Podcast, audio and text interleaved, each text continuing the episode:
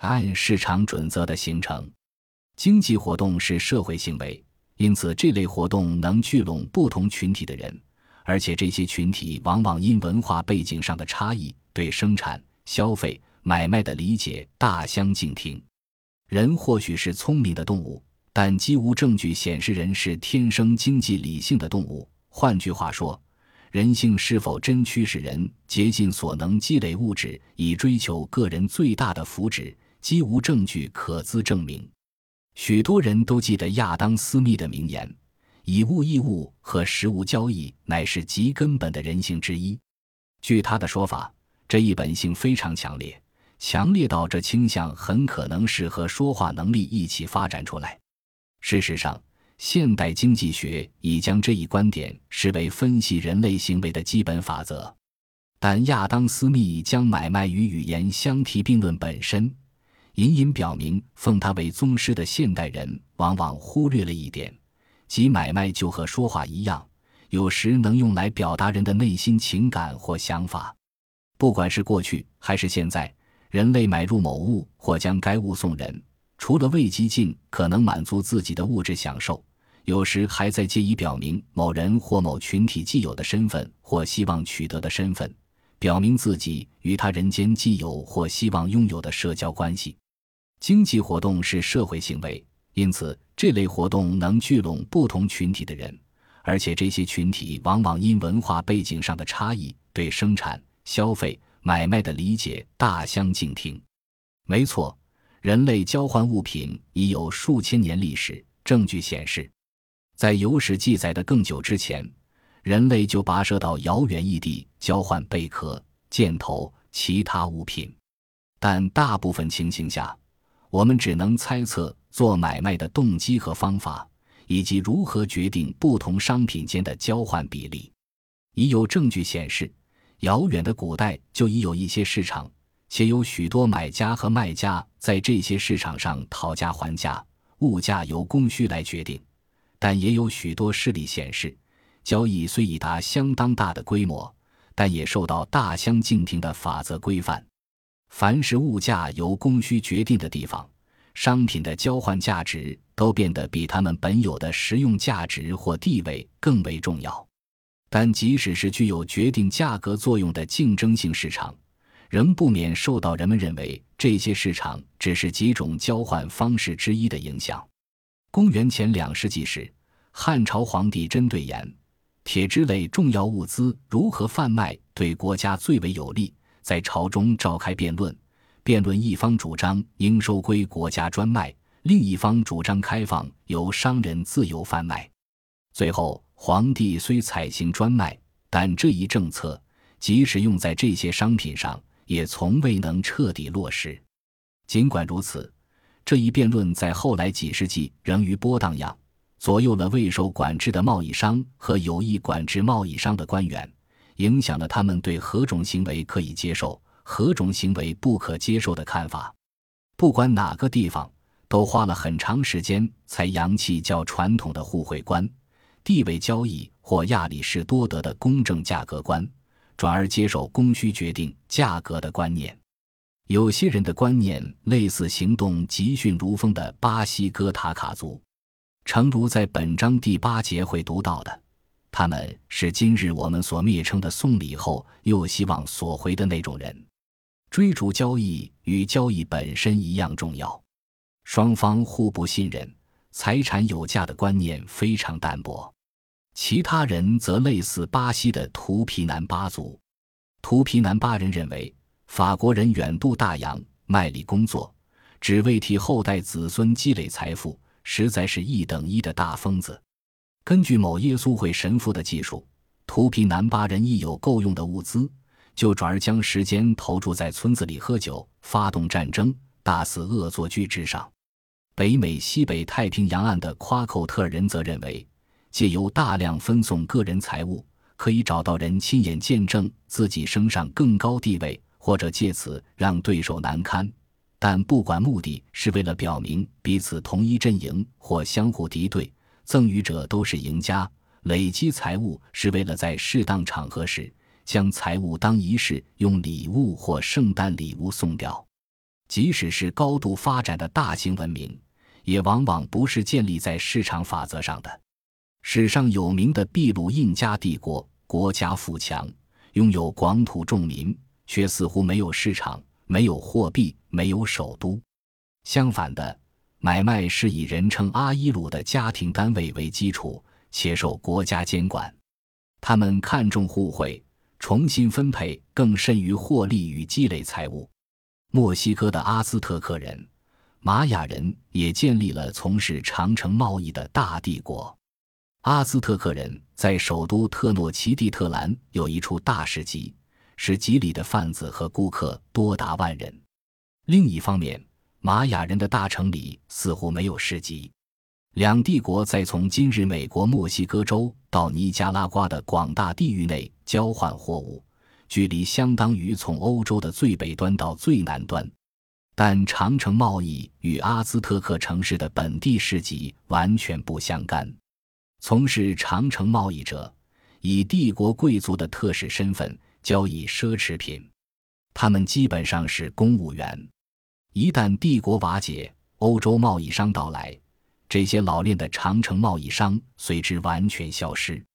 亚洲的长城贸易通过纵横交错且繁忙的海路，而非秘鲁、墨西哥那种路长且阻的陆路，因而民间贸易活络得多。如本章第四节所描述的，远赴异乡从事贸易的中国人、穆斯林、印度人之类离散族群，合力打造出一个巨大而复杂的商业网。关于这些贸易性的离散族群，我们随后就会探讨。此外，中国的朝贡制度为遍及东亚、东南亚的长城贸易协助提供了一套可资依循的准则。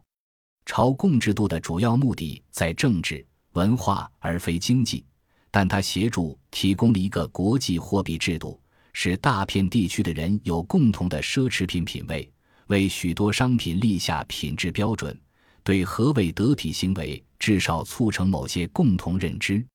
少数民族所建立之贸易聚落的领袖，为共通的贸易准则提供了其他元素，某些历史悠久的贸易中心。其长久积累下来的习惯也起了同样作用。这些贸易网与国家密切相关，但他们也有自己的独立生命。因此，16世纪欧洲人进入印度洋水域，试图夺占该区贸易时，碰到亚洲竞争者的顽强抵抗。诚如本章第四节所示，曾有很长时间，亚洲人只把欧洲人视为必须予以容忍而非臣服的另一个竞争者。亚洲贸易商较不依赖所属国家，面对欧洲人的强大火炮，依然挺得住，甚至依旧生意兴隆。这点与美洲大陆的原住民贸易商有所不同。但亚洲贸易比印加或阿兹特克帝国的贸易更不受制于国家，不表示亚洲贸易是在百分之百的经济领域里运作，不受政治文化约束。相反的，就连贸易商。其从国家特许权、国家专卖事业得到的获利，也往往大于靠高明的企业经营所得。阿德斯塔尼靠着包收税款和承包政府采购业务，积聚庞大财富。与政府官员建立良好关系，显然非常重要。即使是英国东印度公司的代表亦然。为让他们所打交道的印度土帮主不敢小看他们。该公司代表不惜花费，时时过着和当地土帮主一样的生活，且频频展示武力。经商要成功，不只要懂得聚财，同时要不利于花费，竭尽所能节省开销，并非永远是最上策。许多欧洲人在亚洲事业有成，还拜与当地人通婚致此。何属东印度公司代表娶马来人、爪哇人、菲律宾人。特别是巴厘岛人为妻，以融入当地市场和社会。英国、荷兰的东印度公司是最早以股份有限公司形式组成的现代企业之一，但两公司的代表仍依赖联姻这个传统的商业联盟办法拓展生意。欧洲的上流婚姻通常是两家族的联姻，两家族都由男人掌控资本，且都借由交换女人经营生意。但在东南亚，拥有流动资金和经商头脑者往往是新娘本人。有些欧洲男人很高兴，既得到家务的贤内助，又得到一起打拼生意的伙伴。但更多欧洲男人似乎恼火于这些女人的独立自主个性。但最终，若想发达致富，他们几乎别无选择，只能适应。事实上，这些欧洲侨民在抱怨这事的同时，往往间接凸显了这些女人的重要。这些男人不习惯于丛林生活，往往比本地妻子早死许多年。失去丈夫的这些女人继承了土地，随之拥有更多可用于下一场冒险或下一桩婚姻的谈判筹码。因为本身的体弱，因为规范商业行为的当地法律、传统习俗林林总总。欧洲人不得不在初接触的几世纪里本土化，国家、宗教、贸易性离散族群的分殊多样，一致同意的商业法付诸缺如，成为滋生激烈争执的温床。诚如本章第十一节所说的，十六、十七世纪贸易的更趋蓬勃，促成更多接触，使不同地方的人有更多彼此认同的贸易法则。伊斯兰教的传播也为冲突的解决提供了道德性的基础，但不同习俗汇于一炉，并非势所必然。事实上，十七世纪末期、十八世纪初期的经济萧条扭转了这一趋势，至少在现今构成印尼的那大片地区是如此。商业习俗再度变得更地方性，差异更大。此外，本土是相对性字眼。典型的亚洲港口住着古吉拉特人、福建人、波斯人、亚美尼亚人、犹太人、阿拉伯人，一如欧洲贸易大城里住着各自成群的热那亚人、佛罗伦萨人、荷兰人、英格兰人、汉萨同盟贸易商。只有最短视的欧洲人才看不出这些族群各不相同。这些贸易性离散族群的个别成员可能没有就此定居的打算。但每个族群在侨居期间所累积的知识、人脉、所创造的经营方式，却会在侨居的流传的久远得多，有时且比据称土生土长的本土当局所施行的法律更为重要，传世更久远。因此，在十九世纪之前的千百年间。贸易性离散族群一直是组织欧亚非许多地区和美洲大陆全境商业活动最有效率的方法，也就不足为奇。贸易性离散族群的存在，从许多观点来看都有其道理。在合同有实行同居文的时代，这让从事远地贸易的贸易商能在异地找到同乡侨民，从而有利于远地贸易的进行。你对同乡侨民的了解。很可能高过对当地人的了解。你和同乡侨民不止语言相通，还对何为好商品、交易何时可取消、碰到破产或意外之类难堪而不可避免的情形该怎么处置有共通的认知。跟没有这些共同认知的人做买卖，碰上麻烦的概率就比较大。比如得应付当地王庭所定定的格格不入且有时还流于专断的规定。万一买卖伙伴想骗你，这时如果他们的亲人和你的亲人在故乡住得很近，就对你有帮助。碰上最糟的状况，有人可以让你发泄怒气，但更常见的情况是，基于同乡之意，彼此较不需有形的承诺，就能真诚相待。侨居海外的人，如果最终还是希望回乡，希望继承家业。或希望让小孩和家乡其他有头有脸的人家联姻，做坏事前就会考虑再三，再决定是否要干这种会损及老家在故乡名声的事。这些考量不止让赴海外做买卖的人真诚相待，甚至还有更好的功用，即让其中任何一人都不致干出为了赚钱而牺牲同乡伙伴或员工的事。近代早期，福建人有一习惯做法。特别依赖家乡的社会阶级，以确保海外生意不致遭人搞鬼垮掉。大户商贾人家往往派契约仆役出国，替他们管理位处最遥远地方的家族生意，特别是位于东南亚的生意。契约仆役知道，如果自己在海外干得好，光荣返乡，主人会还他自由之身，收养他为义子，然后义父义母会替他找个上等人家的千金，完成他的终身大事。事业无成，返乡没什么好处。港部的统治者还发现，以这方式处理贸易也颇有用。比起让财富集中在可能有王室血统和正确人脉而有资格争夺大位的本地贵族之类人手里，让财富集中在外族手里，威胁还比较小。如果许多外族人来自同一个地方，可以指派他们职务，一是彼此相安无事。就连以英格兰启蒙运动之子自居、宣称信奉法治而非人治的莱佛士都发现。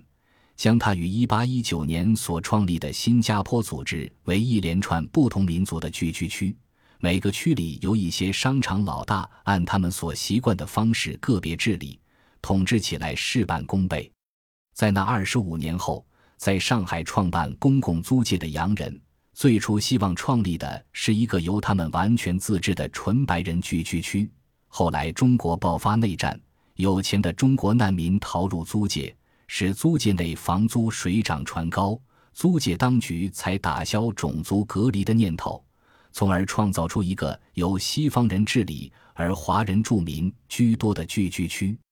在最理想的状况下，统治者甚至可能从贸易性离散族群里找到一个听话的核心人物，说服他支付一大笔钱，